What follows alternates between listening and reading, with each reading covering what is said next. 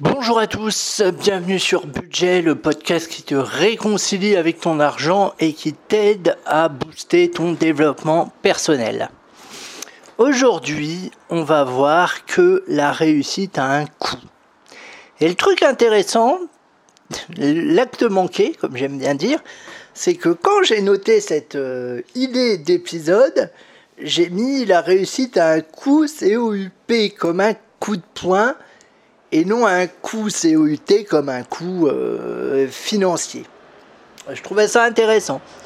Trouvé, je me suis dit, quand je me suis relu, je me suis dit, tiens, c'est, c'est, intéressant comme façon de voir les choses. Alors, la réussite a un coût, elle en a même euh, plusieurs. Déjà, euh,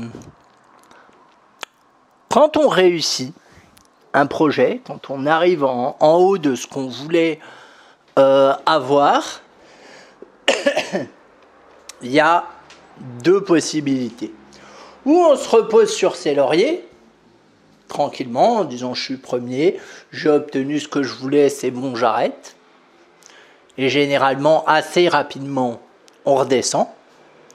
Ou alors, on essaye de se maintenir au niveau où on est et même d'aller encore plus haut, ce qui est selon moi un peu, on va dire, euh, le but de la vie. Sans pour autant euh, basculer, et c'est ça qui est compliqué, dans euh, je suis le meilleur, dans j'écrase les autres. Voilà, il faut avoir une réussite bienveillante et ça, je pense que c'est très complexe compte tenu de la psychologie humaine et de la pression sociétale. Est-ce que être numéro un est une situation forcément avantageuse? Je ne sais pas. Voyez, je me pose la question sur qu'est-ce qui est plus compliqué entre rester numéro un ou être numéro 2 et passer numéro 1. Voyez ce que je veux dire? C'est quoi le plus euh, compliqué ou même euh, être euh, par exemple 50e et vouloir passer numéro 1 Qu'est-ce qui est le plus compliqué? De maintenir son niveau d'excellence ou de l'obtenir, ce niveau-là? Je ne sais pas si je suis très clair.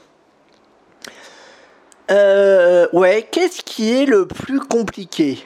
D'être tout en bas et de vouloir monter tout en haut et de réussir à le faire, ou alors d'être tout en haut et de rester en haut? Ça, c'est une vraie question, les amis. On se la pose jamais, mais c'est une vraie question. Euh, je sais pas, allez, je vais donner des exemples pour illustrer. Euh, France Inter qui passe devant euh, RTL au niveau des audiences. Truc que j'ai vu il y a pas longtemps. Euh, en confirmé pour le deuxième trimestre de suite, il me semble, je sais plus quel euh, truc, bref. Qu'est-ce qui est plus compliqué pour France Inter de rester numéro 1 Bah oui, c'est compliqué de rester numéro 1. Ça veut dire qu'il faut faire les mêmes efforts et qu'il faut même en faire de supérieurs pour fidéliser de nouveaux auditeurs. C'est compliqué. À l'inverse, pour RTL, ils ont juste un petit effort à faire, mais selon moi un moindre effort à faire, pour redevenir numéro 1. Alors je dis pas que c'est facile, hein, euh, mais voilà, on le voit notamment avec Europe 1 qui se, qui se casse la gueule.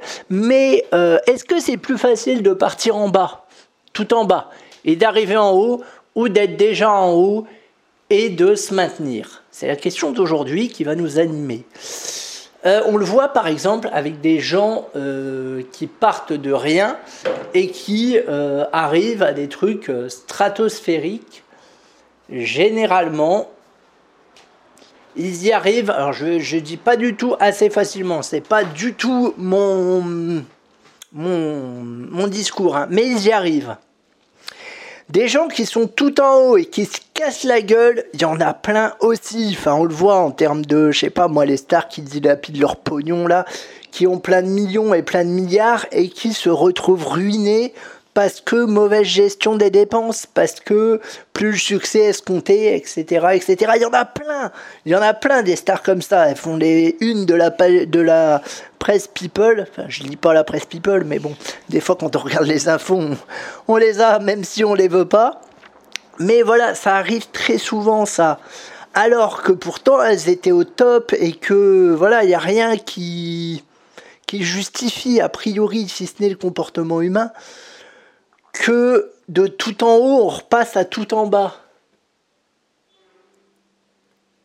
Je vous donne l'exemple d'un parti politique. Enfin, pas un parti politique en particulier. Hein.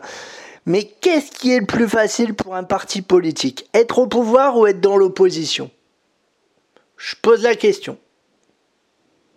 Je pose la question.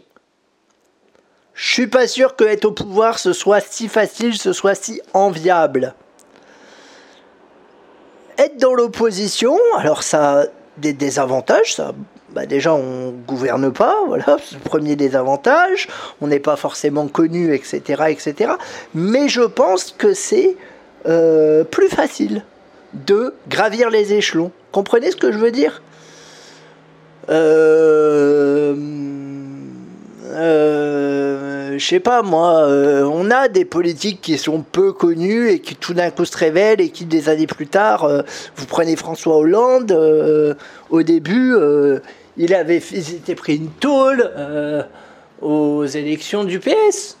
Et il a rebondi et ça ne l'a pas empêché de finir plus tard président de la République.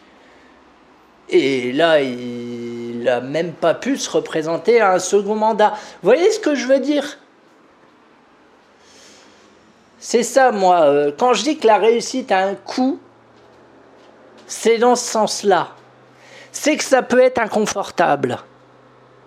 Ça peut vous amener finalement de l'angoisse. Ça peut vous amener des tracas, des emmerdes, voire plus. Pour autant, est-ce qu'il ne faut pas y aller?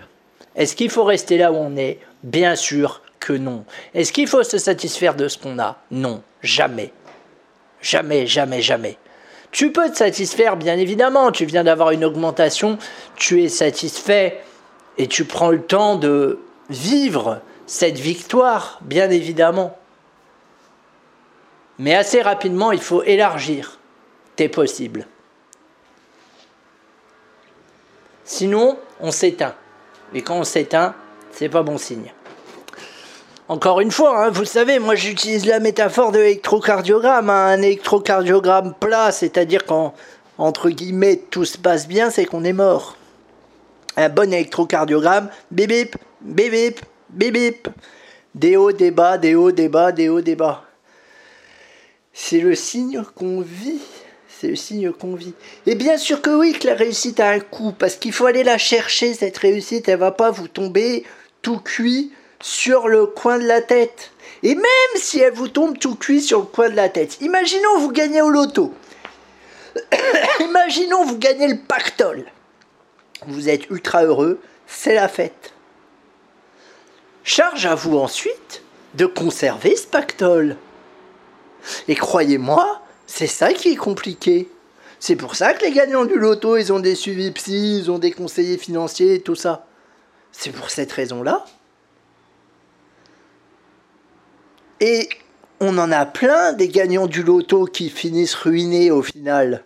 Parce qu'ils claquent tout, parce que voilà, bah mine de rien, ça a beau être, euh, euh, sais pas moi, 50 millions d'euros.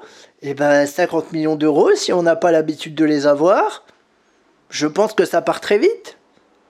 Ça me semble incroyable, mais parce que c'est pas ma réalité. Peut-être que si demain je gagnais 50 000 euros, je les flamberais comme, euh, comme plein de gens le font. C'est ça qui est compliqué. C'est ça qui est compliqué. C'est pour ça que vous avez des gagnants du loto qui ne prennent même pas le gain, qui font le choix de le redonner, de le donner à des associations. Comme ça, ils sont pas pollués par ça, ils sont pas emmerdés par ça. Alors qu'ils sont pas forcément dans une situation, euh, alors qu'ils sont, enfin, qu'ils gagnent pas forcément déjà 10 euh, 000 euros par mois. C'est ce que je veux dire. Hein. Il y a un gagnant du loto qui avait fait ça, il me semble, je sais plus où. Mais voilà, enfin, il faut trouver euh, un juste milieu, mais c'est ça qui est compliqué de toute façon. Enfin, l'être humain, c'est compliqué, c'est pas nouveau. Il faut toujours avoir un challenge, mais il faut euh, s'apprêter à subir des déconvenus, même quand on a réussi. je dirais surtout quand on a réussi, parce que c'est là où, en plus de ça, vous allez attirer la jalousie des autres, etc., etc. Et ça, c'est compliqué à gérer, je pense. Enfin, je suis même sûr. Euh, c'est important pour moi, je dirais, de bien savoir s'entourer. Vraiment, euh, c'est ce qui va vous éviter de faire des bêtises. Mais voilà, et je dirais aussi que le chemin pour aller vers cette fameuse réussite, qui est personnelle, hein, qui est très personnelle, comme je vous l'ai dit, ça va pas être une ligne droite, hein. ça va être semé d'embûches, vous allez devoir sortir de vos zones de confort, ça va être dur, ça va être compliqué. Euh, voilà, moi tous les jours quand je fais mon podcast, je sors de ma zone de confort parce que euh, de base, je me croyais pas discipliné. Vous voyez, par exemple. Euh, voilà. De base, je me croyais pas discipliné et je me croyais pas capable de tenir quelque chose dans le temps.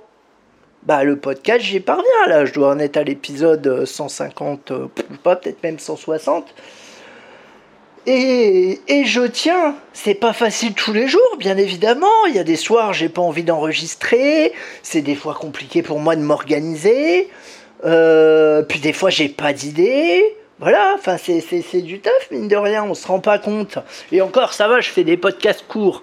Mais euh, c'est du taf, ça me prend du temps, faut réfléchir, faut avoir la tchatch, faut avoir l'envie. Voilà.